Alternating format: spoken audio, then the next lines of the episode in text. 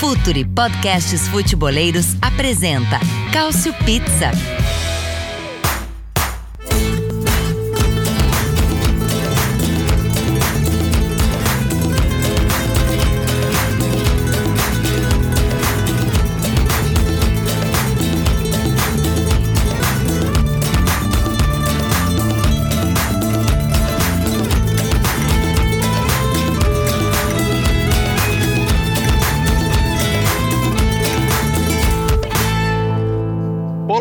Sejam muito bem-vindos ao Couch Pizza de número 87. 87 é a edição de hoje.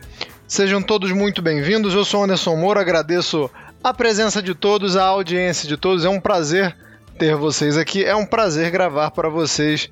É um prazer também fazer parte desse projeto do Futuri com podcasts de alto gabarito. E a gente está aqui para somar, né? Como diria aquele jogador polivalente, que não é um titular, mas é, é, é, valoroso.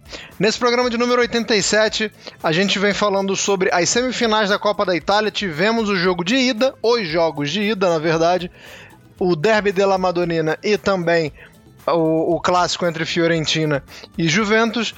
Por enquanto, pouquíssimos gols, mas a gente vai falar mesmo assim dos jogos de ida. Vamos falar também da rodada passada da, da Série A. Teve jogaço, tem uma disputa muito, muito acirrada lá no topo, cada vez mais embolada, principalmente pelo que aconteceu no final de semana em Lazio e Nápoles. Vamos falar disso e falar um pouco também dos representantes europeus é, Atalanta e Roma.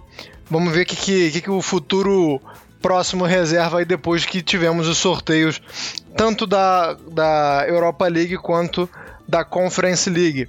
Mas antes da gente começar, o futuro tem um recadinho para vocês.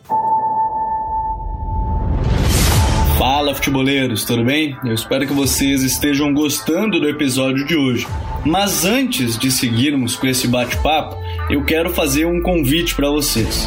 Se você quiser receber conteúdo exclusivo no site, ter acesso às matérias fechadas, vai lá na aba Club e faça parte do Futuri Club por apenas 12 reais mensais ou até mesmo em planos semestrais com desconto ou até mesmo anuais. Você ainda vai ter direito a desconto nos cursos do Futuri. Então, fique ligado. Além disso, eu quero lembrar para vocês que esse episódio também tem o apoio do Futuri Pro, o departamento de análise e mercado do Futuri. Seu time gasta menos dinheiro e ganha mais jogos. Para mais informações, mande um e-mail para comercial@futuri.com.br. Estamos de volta depois dos reclames do Plim Plim. Então vamos nessa. É claro que eu não estou sozinho nessa, estou aqui com o meu braço direito, meu fiel escudeiro Caio Bittencourt. Bom dia, boa tarde, boa noite, Caio. Edição número 87, inclusive, 87 é de quem, Caião? 87, grande, grande campeonato histórico do Napoli. É isso que conta. Todo o resto é, é balela. Você é escamoso, você é, é escamoso. Exatamente. Mas alguns diriam que escama só de peixe. Mas dito isso, temos é, muito a discutir sobre sobre a dupla de Milão e os seus problemas com as redes, uh, tanto Fiorentina quanto Juve, é, o Napoli em, entre altos e baixos nas, nas atuações, e Lazio também com os mesmos problemas, e, e Atalanta e Roma que conseguiram, quer dizer, Atalanta conseguiu sobreviver, a Roma deu uma conseguiu sua folguinha. Mas vamos ver o que, que nos reserva. Beleza, então. Vamos, vamos começar então esse, esse Pocket Cautio Pizza falando do Derby della Madonnina da Copa da Itália. Primeiro jogo, 0 a 0 Inter e Milan. O Milan até com, com digamos assim, um, uma leve vantagem, um leve domínio, Caio, mas não chegou a assustar muito o Randanovic, não, né? Acho que a, o torcedor da Inter ele fica mais assustado com o Randanovic do que com as chances que o Milan criou necessariamente. É, algumas chances é, que o Randanovic até espalma para o meio da área. Teve uma, uma chance que ele deu muita sorte que a bola sobra no pé do Perisic depois dele dar um rebote é, até razoavelmente fácil, né? Que era uma bola segura, ele dá um rebote, mas o Perisic estava lá. É, queria que você falasse um pouco do jogo entre si, depois a gente entra mais a fundo É, a gente vai acabar entrelaçando, né? O, o assunto Copa e o assunto Série A, mas você pode começar falando sobre o jogo mesmo 0 a 0 É assim, eu esperava um pouco mais do jogo em vista até o que foram os dois derbys de campeonato. É claro que no fim das contas, eu acabei vendo depois, é, mais, mais tarde, não cheguei a ver ao vivo no ato que está acontecendo. Diferente de Fiorentina e Juve, que, que acabei vendo ao vivo, tem a emoção junto. Mas assim, eu esperava um pouco mais desse jogo em vista o que foram os derbys do campeonato. Talvez por ter sido o primeiro jogo, o primeiro jogo é é quase sempre um pouco, nesse contexto de semifinais da Copa, ainda mais com o gol qualificado, que nesse momento só sobrevive, tem como um dos seus únicos bastiões nesse momento a Copa Itália, talvez é, nesse momento tenha um pouco uma, uma cautela excessiva de um Milan que não se abriu tanto, Claro, também por conta da grande partida defensiva que o Milan fez, é, das grandes atuações, tanto do Tomori, quanto o Romagnoli, quanto teve em campo, foi bem, o Calulu entrou bem, uh, Manhã e Florenzi foram bem. Talvez só tenha ido embaixo ali o Theo Hernandes, mas muito mais pelas questões ofensivas dele do que pelas defensivas, onde ele foi bem. O Milan, tanto o Milan quanto a Inter, os dois foram bem, é, bem defensivamente. E o Randanovic fez uma partida boa, boa, Skriniar fez uma partida boa. E, assim, o problema nesse caso dos, do, do Milan nem tanto. Do Milan eu acredito que a falta de gol se deveu se deveu à qualidade defensiva da Inter, a qualidade defensiva de Skriniar, de Bastoni e da, da atuação do Randanovic do que exatamente da falta de gols, dos problemas de gols. Diferente do caso da Inter. De, tudo bem que a, a Inter tem que, questões que, que vamos abordar à frente, mas já são 407 minutos o total de, vamos ver aqui, quatro, jo quatro jogos e meio sem marcar gol, o que acaba é, por ser preocupante em vista a qualidade dos atletas da Inter. A qualidade dos nomes que teve, por exemplo, Tuco Correia de volta, claro que ele não está na ponta dos cascos, mas é uma esperança, uma qualidade de um Alexis e principalmente Lautaro e Diego, que estão sendo muito criticados. É, eu queria, eu queria focar, queria que você focasse um pouco, era, você acabou me dando um gancho, eu agradeço por isso, sobre o, o Lautaro, né? É, o Diego a gente sabe que é um jogador já que já não tem aquela mesma mobilidade, é, que ele é muito mais, cada vez mais um finalizador de jogada, né? não se limita a isso, mas é, o, o tempo vai, vai, vai fazendo com que ele, ele seja cada vez mais um, um, um finalizador de jogadas, mas me chama muita atenção uma fase do Lautaro. É, eu queria que você falasse especificamente para o Lautaro, porque a gente tem um. E a gente falou até, inclusive, aqui na última edição, se eu não me engano, do Sanches, né? O Sanches muito bem. O Alexis Sanches é, é que, que fez gols decisivos, né? Tanto na Supercopa tanto também na, na, na, própria Copa, é um cara que vem decidindo. É, o Tuco Correia eu acho que não dá pra gente colocar nessa discussão porque passou um tempinho machucado e, é, e tem voltado agora. agora. Né? Exatamente, mas é, como é que a gente pode é, abordar esse assunto Lautaro assim? Tá merecendo bancar? É, talvez também não seja a hora da, do Simone Inzaghi tentar uma alternativa, não só de, de, de troca de peça, mas uma abordagem diferente, é, porque bom não tá, né? Queria que você falasse do, dessa, dessa, dessa zica do Lautaro Martinez. Se você levar em conta, o último gol dele foi o, o gol diante da, da Juve na, na Supercopa, em janeiro, de pênalti. Se pegasse um de bola rolando, tô até consultando aqui, porque eu juro, não me, não me lembro de, de bola rolando. Foi contra a Salernitano 5 a 0 no, no turno da Série A em dezembro. É muito tempo. Claro que, assim, às vezes o Lautaro tem essas secas e tudo mais, mas é uma temporada em que, assim, ele não voltou tão bem. Claro, ele começou bem, ele começou fazer, fazendo seus golzinhos, mas à medida que foi a temporada, por N razões, por físicas, por talvez um sistema que tenha tido um pouco mais de problemas para marcar, mas ele em si não, vi, não vive um bom momento. Tem perdido mais gols que o normal, tem tido, parece que, uma falta de confiança nas jogadas, isso acaba pesando. E ele às vezes se cala um pouco né, nos jogos. Eu sinto ele um pouco desaparecido em certos contextos de jogo que que, por exemplo, é, eu já não sinto tanto no Dzeko. O Dzeko, por mais que, é, que tenha seus problemas, às vezes, um jogo ou outro para marcar, ele luta no, no jogo, ele sempre, tenta participar da, das jogadas com da construção das jogadas, com um pivô aqui e ali, com o espaço que ele dá para a entrada dos meio-campistas. O já o Lautaro não consigo ver tanto isso mais. Não tem a movimentação dele como era da época da dupla com o Lukaku, como até dos bons momentos desse campeonato com o Zeco e com o Sanches, não é mais a mesma. Talvez por, por uma falta de confiança, por uma falta de lucidez.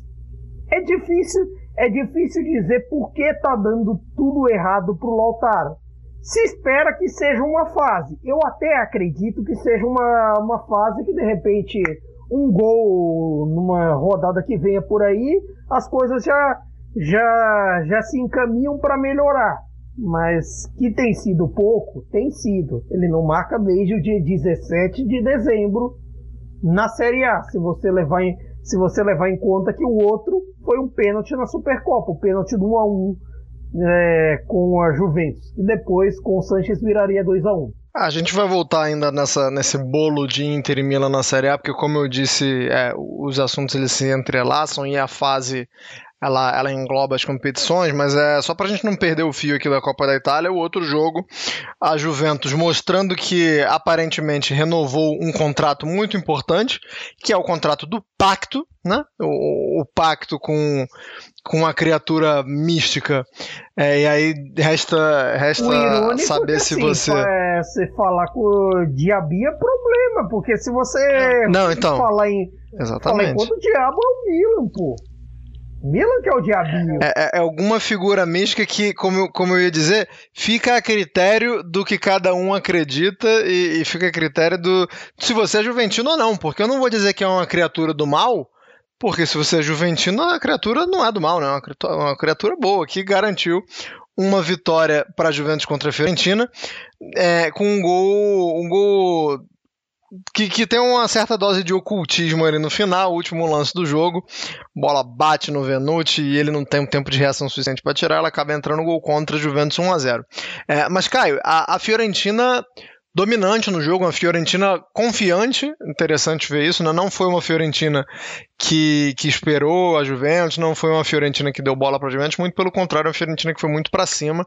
É, queria que você falasse sobre esse momento em que a Fiorentina, é, não, não, não só o momento, mas essa, essa, essa cara da Fiorentina do, do, do Vincenzo italiano, né, que é um time que tenta propor o jogo, é, acaba pecando muito nas finalizações, e isso a gente vai entrar daqui a pouquinho, mas isso é uma consequência também de uma criação grande e queria que você falasse é, dessa, dessa, dessa Fiorentina que, que tenta, né? Que a, apesar de, de pecar muito na finalização, é um time que tenta propor e que o italiano gosta que, que, é um, que, que o time se mantenha no campo de ataque é, criando, né? Exatamente. Tanto que, assim, a partida dos criadores, se você for parar para ver, do Castroville, do Bonaventura e até do Torreira acabou, acabou sendo uma boa partida. O X da questão é que assim o desastre do Venuti acaba por, por destruir é, todo um projeto bom. É bem verdade que teve que eu achei em certos momentos o ataque da Fiorentina um pouco afobado. O Iconé é, fez uma boa partida, fez, mas eu achei que em alguns momentos ele poderia tocar melhor a bola, finalizar melhor e tudo mais. E Assim, o único que eu achei. Não, a bola que ele bota na trave, é, eu, eu considero uma chance perdida mesmo. Não acho que ele fez. Porque tem muita gente que pode analisar assim: ah, fez o movimento correto, ah, fez, é, teve toda a jogada antes, que ele correu, driblou o destilho. Eu acho que é, é, é, é a categoria gol perdido, o, o, aquele bota na trave Sim, com a chapada. Eu acho que é esse o X da questão. Ficou ali no limite, coisa e tal. E até por conta disso também, eu achei que as partidas dos centroavantes, tanto Piontek antes quanto do Arthur Cabral depois, é, não foram da mesma qualidade.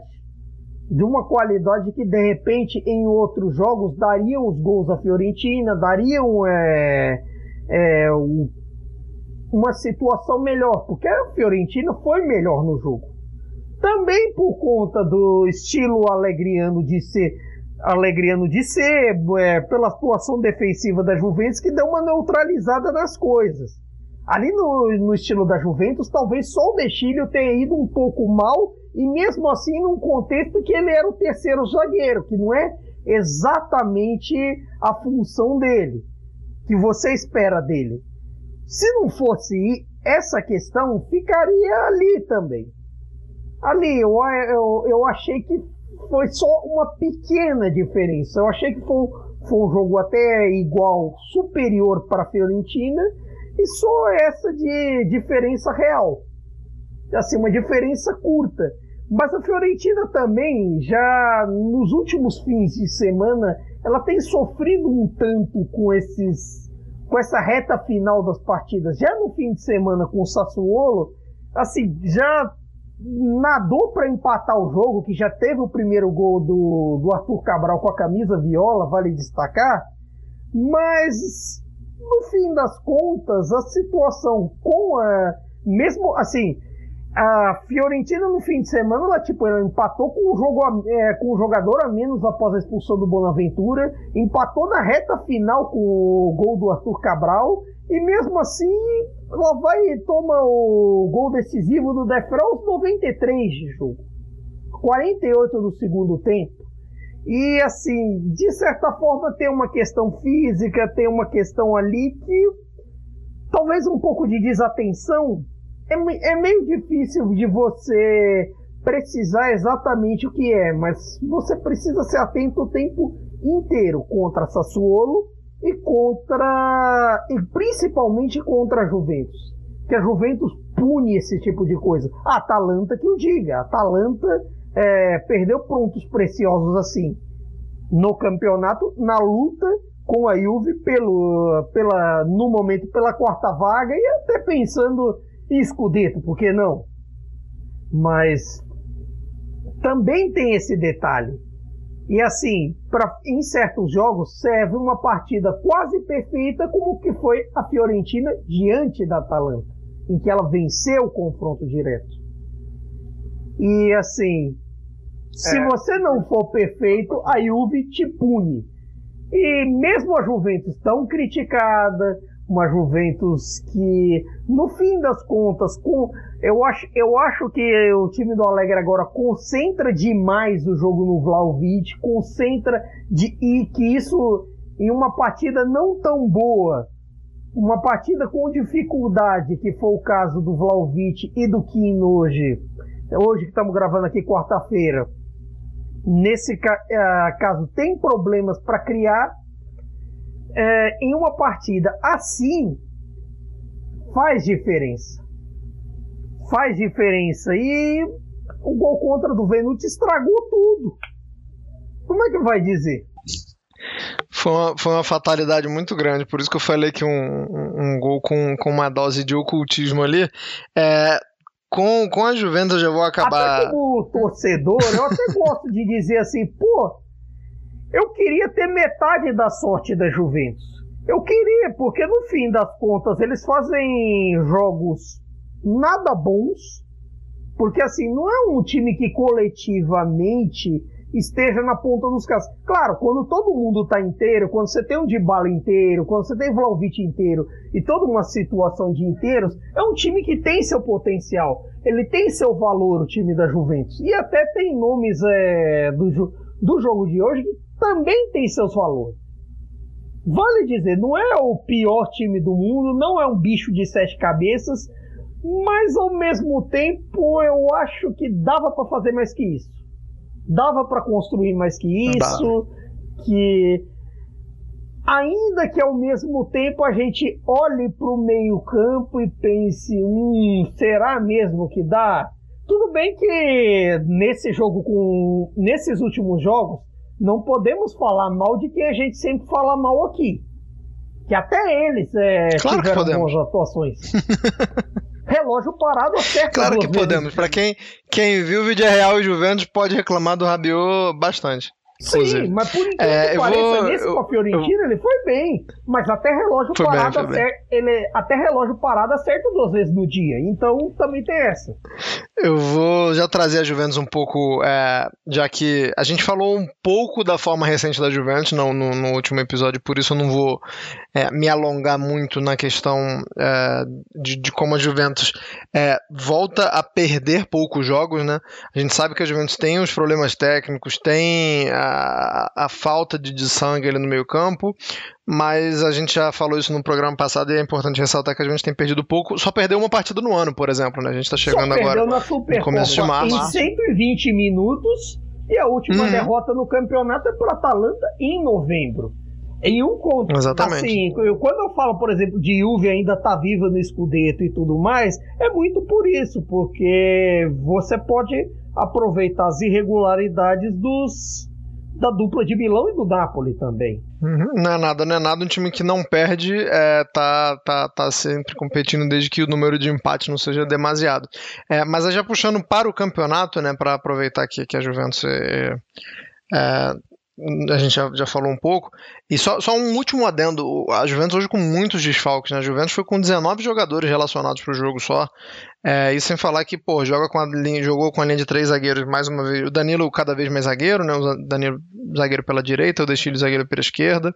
É, e a Juventus com, com muitos garotos que vêm sendo cada vez mais aproveitados. O Ake, o Stramatiano no banco mais uma vez. Mas é importante ressaltar que, apesar de tudo isso, a Juventus consegue uma, uma vitória na Copa Itália. Falando sobre a Série A, a Juventus na quarta colocação, a Juventus é, que, que na última rodada da Série A venceu o Empoli por 3 a 2 com mais uma boa atuação do Vlaovic, né? Inclusive, belíssimo gol numa cavadinha do Vlaovic. E, e, e tá ali no G4, Caio. Então vamos voltar a falar um pouco mais de Série A, começando agora pela, agora pela Juventus, porque é, o, o, o bolo lá em cima tá complicado. Mas a gente vendo Napoli, Milan com 57, a Inter com 55, a Juventus chegando aos 50. A gente já consegue colocar, a gente já tem, já pode ter esse otimismo ou essa audácia de colocar a Juventus é, ali muito próximo desse bolo. Matematicamente são sete pontos, mas como a gente estava falando agora, é um time que, que não perde, é um time que tem um elenco que quando está inteiro, que não é o caso atual, é um time que, que tem a, obrigação e tem até uma, uma, capacidade de vencer seus jogos. É, então eu queria saber se, an antes de começar a falar desse primeiro pelotão de Napoli, Inter e Milan, é cedo, é audacioso colocar a Juventus já nesse primeiro pelotão? Como é que você vê? Eu acho que é um pouco de misto de audacioso pelas irregularidades técnicas, mas ao mesmo tempo os resultados fazem com que você acredite fazem com que você possa apostar neles para um, um plano B. Seja os resultados dela, seja os resultados dos outros. Também é verdade que assim, se fosse por mim, eu até colocar, eu colocaria até mesmo a Atalanta. Tipo, porque se você for parar para pensar, a Atalanta tá com 47, ela tem um jogo a menos por fazer e tipo, teoricamente é um, um jogo que acessível, então acessível com o Toro em casa. Então, teoricamente, assim, contando os três pontos, aí iria para 50. Então, eu creio que tem, que tem essa situação no meio disso. E o desempenho e o fator empolgado que o Vlaovic tem, tem vivido, por tudo que a gente falou na, nos podcasts anteriores tanto quando ele ainda jogava pela Viola quanto agora pela Juve, ele continua o mesmo. ele continua transformando é, qualquer coisa em ouro, qualquer coisa em gol. E isso faz diferença. Isso faz diferença, especialmente agora num contexto que você não vê a mesma força é, nos outros centroavantes concorrentes. Na verdade, você não vê a mesma força até mesmo mais embaixo, ali no pelotão das Copas. Se você for parar para pensar que a Atalanta, pela questão Zapata, pela questão Muriel, talvez não seja a mesma. É... A Roma com o centroavante não, não tem tido exatamente a. A Roma vai. Uma das poucas certezas é, é o Abraham, mas assim, não é um nível Vlaovic.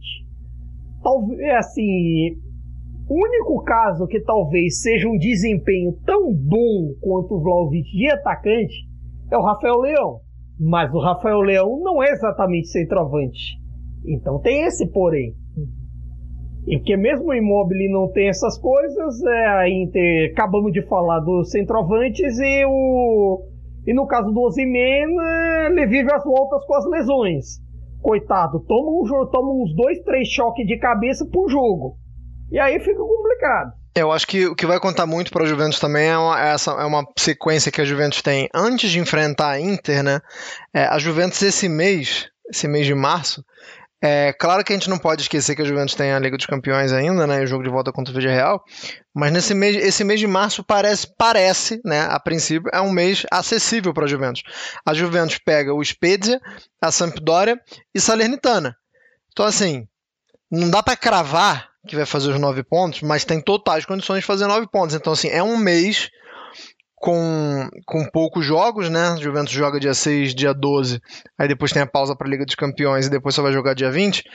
Para a Juventus, ao mesmo tempo em que tem adversários mais acessíveis, tentar colocar quem está baleado é, em forma né, na ponta dos cascos, e eu acho que aí no mês de abril já começa a, a, a todo vapor com um jogo contra a Inter, mas eu acho que esse mês de março pode ser um mês que a Juventus estava precisando, não só pela, pela sequência na tabela, mas também porque é um time que, é, que, que, precisa de um descanso. Não é o único, e a gente vai falar sobre isso agora, mas acho, acho que a Juventus é, é um mês é um mês bom para a Juventus, esse mês de março.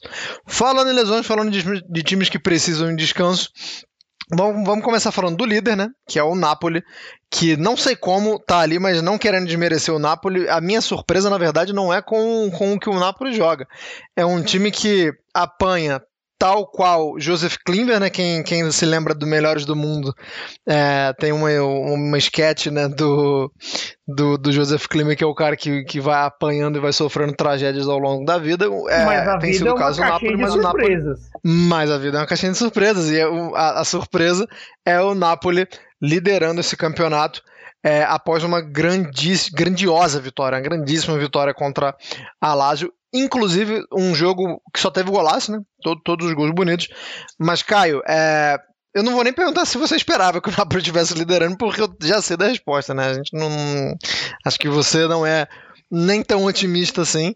É, que eu diga eu no, que apostava geral, no Barcelona né? naquele podcast, é, naquela edição exatamente. que falamos da, da, da Europa League no fim das contas. Já não é otimista no geral e acredito que não, não, não estivesse com esse otimismo todo. Mas queria que você falasse do, do que o, o Spalletti está conseguindo fazer. É, carregando um, um, time combalecido, né? Um time que não só por causa das lesões, né? Eu acho que o Insigne, depois que saiu o anúncio que ia pro Toronto FC, teve uma queda natural é, Mertens ali, já desde o começo da temporada, esse, esse foi um pouco mais cruel, até da temporada passada não consegue é, se encaixar e tem, tem até suas participações, mas é pouco para o maior artilheiro da história. Então eu queria que você falasse desse trabalho do Spalletti, que pelo amor de Deus, 27 rodadas o Napoli liderando é, é de tirar o chapéu pro careca, né? Em parte, é que assim, é, o desempenho em fevereiro foi relativamente irregular porque assim, é tudo aquela coisa que eu sempre digo. Que o Napoli é capaz de fazer partidas maravilhosas, como é capaz que, de ter jogos que ele simplesmente não acerta trocar dois, dois, três passes. E isso foi quatro dias depois de um baile que tomou do Barcelona. Um baile assim de o time completamente perdido, uma atuação que talvez ali só o Zimeno e o Politano ali se fizeram uma boa partida. E no próprio jogo contra Lazio também tinha lá seus momentos de dificuldade, o time criava pouco tal, até que o Insigne acerta aquele chute. Acredite, foi o primeiro gol com bola rolando do Insigne nesse campeonato. E é um campeonato que estava abaixo da média. Primeiro por, pelos papos de renovação, depois o fator Toronto confirmado, e, ele, e o si vinha de uma partida relativamente polêmica contra o Barcelona, porque apesar do gol, aquele escanteio curto que ele entrega no começo do jogo e dá o contra-ataque pro gol do Jordi Alba foi uma coisa assim que eu xinguei umas três gerações do ensino. Umas três gerações e assim, se é para continuar com esse nível, vai para Toronto, rapaz. Assim, como torcedor, mas foi, de certa forma, aquela coisa que levanta até defunto pelas reações. Pela partida do Insigne, que não era tão boa, e pela partida que, do Fabian Ruiz, que assim, tava com problemas físicos tal, não era uma partida boa, e de repente acerta aquele chute. Com todas as jogadas, claro que as entradas é, do Elmas, que tinha ido mal contra o, contra o Barcelona e contra o Cagliari, ajudou, ajudaram. O fator, do, o fator Unos ajudou na jogada também. E, de certa forma, você tem essa dosagem do elenco que no Napoli parece tão ou mais problemática do que com o Juve, do que com a Inter, principalmente, e tão problemática quanto o Milan. Não digo mais porque o Milan também tem seus problemas. Também tem seus problemas, embora vale dizer, o Milan tipo possa recuperar mais rápido seus jogadores.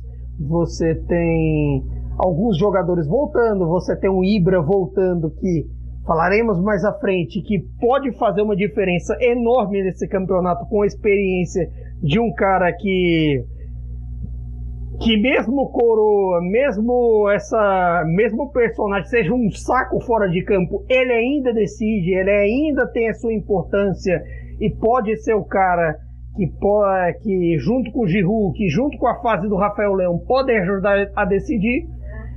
E talvez até por essa relação problemática não se esperava tanto do Napoli.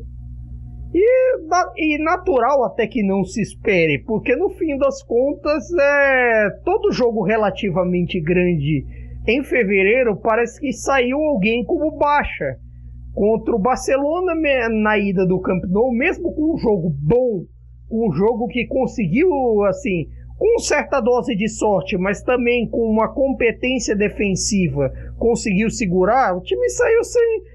Acabou saindo no final do jogo sem Anguissa e sem Fabian Ruiz. O Fabian com o problema da concussão e o Anguissa machucado, que fazem que os seus bons momentos fazem diferença. O problema é aquilo, é a irregularidade. E, ironicamente, essa temporada não tem sido regular no naquela que eu acho que é o coração do funcionamento do ataque do Napoli, que é a questão dos pontas. Tanto em si não vem numa boa temporada, por N razões, por é, pelo fato de que fora da área, que na hora dos passes o jogo não tem fluído do mesmo jeito, o jogo não tem, não tem ido bem do si, tanto na ponta direita, onde o pior ponta é aquele que joga e o melhor ponta é aquele que não joga. Por quê? Porque quando joga o Politano, você quer o Lozano. Quando joga o Lozano, você quer o Elmas. Quando joga o Elmas, você não quer nenhum. E no fim das contas, nenhum dos três ali convencem nessa temporada. Não é uma temporada que se tenha uma facilidade. E todo mundo sabe, desde a época do Benítez e principalmente com o Sarri, que o sistema funciona com os pontas. O sistema funciona pelo lado. Também tem o Zilinski, que tem alguns jogos que ele dá umas coisas de vagalume e assim, ele é capaz de fazer coisas maravilhosas, como é capaz de fazer uma partida em que ele é substituído rápido, como diante da Lazio. Ultimamente tem até feito mais coisas boas do que ruins, mas de fato ainda, ainda inconstante, né? Sim. Mais pro, mais pro bem do que pro mal, porém ainda assim. Exatamente. Essa irregularidade é que assim, você. Claro que eu, eu acredito. Assim, essa irregularidade do Napoli, tecnicamente, eu acho que a gente já esperava de certa forma. Pelo que a gente já debate aqui há um tempo tudo mais, e até pela pelas fragilidades em relação ao elenco e a relação ao físico. Porque hoje em dia, para você competir, agora mais ainda com essa maratona de jogos, com ainda o futebol pós-pandêmico, quer dizer, pós não, vai, durante a pandemia, que no fim das contas a pandemia ainda não acabou. Começou a guerra, mas não acabou a pandemia. Mas é, ainda com essas coisas todas, o físico tem sido mais preponderante e nesse aspecto o Napoli pecou um pouco mais, justamente o Napoli que tempo atrás era o cara quando ia no departamento médico curava rapidinho. Hoje em dia já não acontece isso. Hoje em dia o Napoli ainda tem dificuldade para recuperar. E eu acho que a questão física é fundamental para saber o que vai ser do futuro do Napoli nessa. Ô, cara, já que você tá falando, já que você tá falando do futuro, pra gente tentar também manter um parâmetro, é, como eu passei aqui o mês de março da, da Juventus, eu vou passar o mês de, de março do Napoli é, para você, pra, porque como acho que você chegou à mesma conclusão que eu, que o mês da Juventus é razoavelmente tranquilo, o mês do Napoli já não é tão tranquilo porque já começa com o, o clássico contra o Milan, né? Daqui a pouquinho a gente está gravando na quarta-feira, no final de semana, já tem um clássico Napoli-Milan pela Série A. É, você pode até focar especificamente nesse jogo se você quiser, porque aí já mata dois coelhos, né? Já fala um pouco do Milan também. E depois do jogo contra o Milan, o Napoli vai a Verona, enfrentar o Verona e depois pega o Udinese. É, já me parece um mês um pouquinho mais complicado, né? Se comparado com o da Juventus, embora hoje é, é, a gente não esteja falando que eles brigam pelas mesmas coisas, mas é, só porque a gente já falou da Juventus e, me parece um mês é, mais complicado. Lógico, que ganha do Milan, aí é aquele confronto que você abre vantagem tal, a confiança vai lá em cima e tal, mas não dá para dizer que, que é um mês tranquilo pro Napoli, não, né? Não, não é porque. Assim, é, o, o, a questão do Napoli é que assim, tudo pode acontecer nos seus jogos.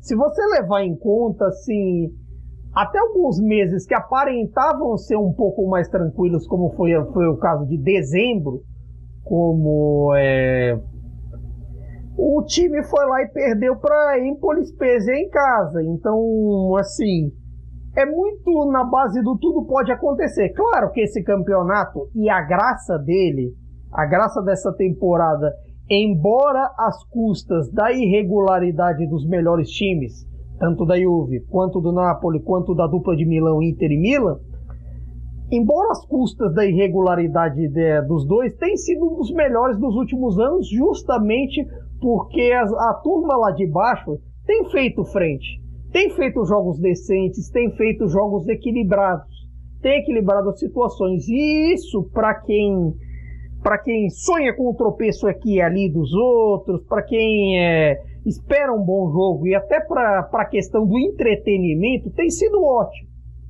Tem sido excelente, excelente de ver, justamente porque você chega numa sexta-feira e assim, mesmo dois jogos com favas contadas, com, com o Genoa que não ganha desde setembro, vai tirar ponto da Inter com ainda tendo boas chances, e a Udinese tira ponto do Milan e San Siro. Então já chegamos num certo ponto em que, mesmo em tabelas como a da Juventus, não dá para você esperar é, assim total moleza. Claro que com a Juventus você tem uma, uma questão maior, porque a Juventus é competente nesse tipo de jogos e, e até explica tempo atrás porque, porque do N é campeonato. Ela é mais competente nesse tipo de jogos que os outros. Mas, assim, pelas irregularidades e pela competência da turma lá de baixo, acho que dá, que assim se pode esperar de tudo nesses jogos. E vamos passar aqui pelos jogos do Milan então, Caio. Como eu disse, enfrenta o Napoli, depois tem Empoli e Cagliari nesse mês de março. É, também é, é, um time que, que pode recuperar alguns jogadores. Você está falando aí um pouco da volta do Ibra. É bom que também tenha poucos jogos. O Ibra é, já, não, já não vai é, pegar uma maratona assim que voltar, né? Tem, um, tem um espaço grande entre os jogos. É, e o, o, Milan com essa sequência aí. Dá pra, dá pra perder ponto para quem aí? O, o, com o Napoli, com certeza. Mas você viu o Milan perdendo ponto pro Empoli e pro Cagliari? Porque o Cagliari tem melhorado um pouco, né? Agora, como o jogo é dia 19, não dá para saber se o Cagliari ainda vai estar tá nesse embalo até lá, né? É que assim, o Cagliari desde a virada do ano tem sido uma das equipes que mais pontuaram nesse campeonato. O Napoli suou para arrumar um ponto lá em, em Cagliari, por exemplo, e isso, isso acaba por, por pesar. De certa forma, assim, desde a virada do ano, o Cagliari só não tem campanha melhor que Milan, Napoli, Verona e Juventus. Isso faz uma enorme diferença. Tanto lá embaixo, que o Cagliari conseguiu sair da zona, é, abriu uma, uma, certa distância de três. Tudo bem que o Venezia ainda tem jogo a menos, mas abriu distância para Genoa e Salernitana que o problema é que conseguem pontos, mas até agora não, não conseguem ganhar jogos, o que acaba por fazer diferença. É, o Cagliari consegui, conseguiu se recuperar de uma situação difícil e consegue é, e está conseguindo competir. Então pode esperar. Só que a questão, o Empoli é um caso complicado, porque o Empoli, ao mesmo tempo que já chegou no 11 jogo sem ganhar, já não tem sido o mesmo desde que curiosa desde que curiosamente ganhou, ganhou aquele jogo do, do Napoli com, com o gol do Cutrone e ganhou do Verona de 4 a 3 o time não, não conseguiu mais a, as mesmas coisas, ao mesmo tempo já deu algum sinal de recuperação com a Juventus, teve ali suas polêmicas, suas reclamações que entre parênteses, vale reclamar, vale ter algumas reclamações em vista da arbitragem na rodada. Esses pênaltis não marcados por Empoli, alguns pênaltis não marcados por Napoli, a polêmica do gol da Udinese contra o Milan, do toque no braço, que no fim dessas questões de toque no braço, eu já não sei mais qual é a regra. Não sei se você sabe, mas eu já não sei. É, um dia ela vale. depende do país também, né? Depende de tudo, depende do juiz, depende de camisa, depende de, assim, do sol, da lua. Já não sei mais qual é a regra. Porque que assim, um gol como aquele da Udinese, do Dog, que tem alguma coisa polêmica ali da, do braço, va vale os, as duas bolas na mão da Lazio contra o Napoli, não vale. Teve ali algumas faltas na área contra Juventus e não vale. É uma coisa doida. Mas assim, é de se esperar tudo com o Milan agora é de se esperar que assim a questão fundamental nesse momento é recuperar todo mundo. E recuperando todo mundo, tá dentro. Eu acho que, que o Milan é capaz disso. E pra gente falar ainda do, do mês de março dessa galera que tá ali em cima, vamos fechar então com a Inter. A Inter que, como você já acabou de citar, a Salernitana vem tentando alguma coisa, vai ser a próxima adversária do, da Inter na Série A. Depois pega um Torino enjoado, um Torino do Juric que até tem tem, tem, sofrido uma leve queda, é verdade, mas ainda assim é um, é, é um time que vem numa temporada é, que tem mais pontos positivos do que negativos e depois pega a Fiorentina. Também não chega a ser uma tabela muito fácil, não. Se a gente for ver que o mais fraco desses três é a Salernitana, que vem conseguindo uma sequência de pelo menos empates, de pelo menos uma, um, uma tentativa de suspirar, e, e, é o mais fraco desses três, né? Não chega a ser um mesmo dos mais fracos para a Inter também, não, né, cara? Não, não chega. E ainda ela ainda pode recuperar alguns do seu elenco, então, assim, o X da questão também vai ser como será essa abordagem da volta com o Liverpool. É bem verdade que em termos de classificação 2 a 0 contra, que foi até um pouco cruel pelo que a Inter jogou naquele jogo, o 2 a 0 contra acaba por ser fatal mesmo num contexto sem gol qualificado. Mas, em meio a essa coisa toda de elenco, pode até lá na frente servir para recuperar. Claro que a Inter também tem o jogo a menos, que é o trunfo dela sobre os outros, e que a volta da Copa Itália, e aí valendo tanto para Inter quanto para o Milan, vai ser em abril. Nesse aspecto, ela pode dosar melhor os seus jogadores né, por aí. Então, assim, só que é uma tabela para lá de enjoada. Tão enjoada quanto a do Napoli, que é, digamos assim, no nível de enjoo é mais parecida. Uhum. Dramin para Napoli e para Inter, então, para acabar com esse enjoo. É, ficamos aqui pela Série A, mas a gente ainda vai falar bem rapidinho antes da gente fechar essa edição dos europeus, né, da Atalanta e da Roma, porque teve sorteio, né, Atalanta e Roma que seguem vivos, é, respectivamente na Europa League e na Conference. É, sorteio bacana da Europa League, assim, não sei se foi bom para Atalanta, porque pega um time que vem num bom momento também.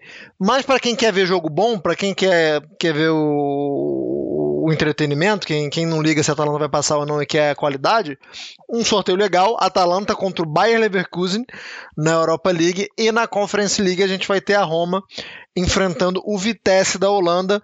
É, Caio Bittencourt, queria que você falasse desse sorteio aí para a gente finalizar essa edição 87. Olha, agora o X da questão para mim, que até fiquei pensando em assim, na hora de organizar as pautas, é Atalanta e Roma deveriam focar da 100% de si nessas Copas? Atalanta. É para eu responder? Ou você está fazendo essa pergunta pra, porque você estava se fazendo? Serve para você também, vamos lá. Eu acho que sim. Eu acho que a Atalanta precisa de um troféu para elevar esse, esse trabalho é, de anos que vem fazendo, né? Porque é um trabalho que está há muito tempo aí em, ascensão e, e, consolidado já, não só em ascensão, né? De consolidação também. Só que precisa um canequinho também, né? A sala de troféu da Atalanta não tem, não tem lá muita coisa. E a Roma, é, eu não sei se a Roma precisa, mas eu, é, a Roma como o, o, torcedor da Roma ou, ou esses jogadores da Roma, mas eu acho que para um time que tem é, novo dono, que tem Mourinho, eu acho que institucionalmente a Roma deveria. É, não sei se vai fazer muita diferença, acho que o torcedor da Roma tá, tá cagando e andando, mas eu acho que a instituição Roma é, deveria sim. Ah, eu acho que daria, assim, para Roma daria um pouco mais de paz. Especialmente agora porque teve um sorteio relativamente acessível, considerando que o Vitesse na temporada tem tido uma temporada irregular porque o Leverkusen já não é um adversário tão acessível para a Atalanta. A bem da verdade, se você for, se você for olhar os italianos da Europa, é cada sorteio um pior que o outro. Pega só, a Inter com o Liverpool, o Napoli pega o Barcelona, o Barcelona cresceu de uma forma absurda com o Xavi. Uh, a, mesmo a Juve que pegou um Villarreal que, entre aspas, é acessível, o Villarreal é um bom time. Só a Atalanta tinha pego um acessível com o Olympiacos, foi bem diante do Olympiacos e agora com a Samp quebrou o jejum de cinco jogos sem ganhar no campeonato, também vai e pega o Leverkusen que está bem na Bundesliga. Não, não, não sorteio tão favorável. Para o da Roma, é ainda um caminho que o Vitesse ainda tem suas irregularidades. O problema é que a Roma é irregular também no quesito perder gols. Suou para ganhar do Spezia no quesito de perder tantos gols, só foi decidir lá na reta final do jogo. E eu, a Roma, eu acho que deveria dar o in na Conference League. Sonhar por conta do título, o fator da, da paz por título internacional, projeto Mourinho, é, matar a fome que a torcida romanista tem de um, de um título. Ficaria bom para a história romanista ser o primeiro campeão da Conference League, que eu acredito vai trazer prestígio, vai melhorar o processo. E para Atalanta é tudo isso que você falou. Eu acho que a Atalanta ainda tem margem de crescimento, mas também é uma questão física, uma questão mental e ainda um pouco de recuperar suas estrelas. É... Tem a questão Malinovs que tem a... que está se recuperando, tem a questão Zapata. Que... É que o Malinovski ele, ele, ele só joga seis meses por ano, né? Então ele tem que escolher ali quando que ele vai jogar. Pois é, tem o Cook Miner. Acho que, o acho que Miner do Pavalini estão crescendo, interessante até. E eu creio que para Atalanta dá. Mas no caso da Atalanta, eu já não vejo que há necessidade de um all-in. Tipo, jogar todas as fichas no título e tudo mais. Não. Eu, porque não. eu vejo a Atalanta com chance de G4. Com a Roma, Sim, até porque, até porque a Atalanta acaba de ser vendida, né? A, a, a Atalanta acaba de ser negociada com o grupo americano. Eu tenho certeza que o grupo americano preferiria muito mais a estabilidade de uma outra Liga dos Campeões, é, financeiramente falando, e também como vitrine, né? O Atalanta é que, no seguir. fim das contas, a Europa League dá a vaga da Champions que eles tanto querem. Só que é, no aí... G4 você tem um prestígio, você tem um cacife. Se bobear, é até, até vale até ver isso para a próxima edição, é capaz do quarto colocado da, da Série A ganhar mais em grana do que o campeão da Europa League, de tão pouco que a UEFA paga. Para você ver como são as coisas. Traremos essa informação então. Traremos Ou essa não, informação no Couch 80. Traremos. Tô, tô, me comprometendo, rapaz. Me comprometendo. Aqui a gente promete cumpre. No Couch Pizza 88 você terá essa informação. Se eu lembrar. Ficamos por aqui no Couch Pizza de número 87. Obrigado, Caião. Hoje ficamos nesse, nesse, nesse ping-pong nós dois aqui, mas sempre um prazer contar com você. É, um beijo a quem, um abraço também para quem ouviu a gente até aqui. Edição de número 87. Na edição de número 88, a gente se encontra por aqui com, com essas informações com essas promessas cumpridas ou não, estaremos aqui no Culture Pizza de número 88. Eu com certeza, Caio também, que o Caio não perde nenhum. E quem mais quiser, puder e vier, nos encontramos na próxima então. Arrivederci e tchau!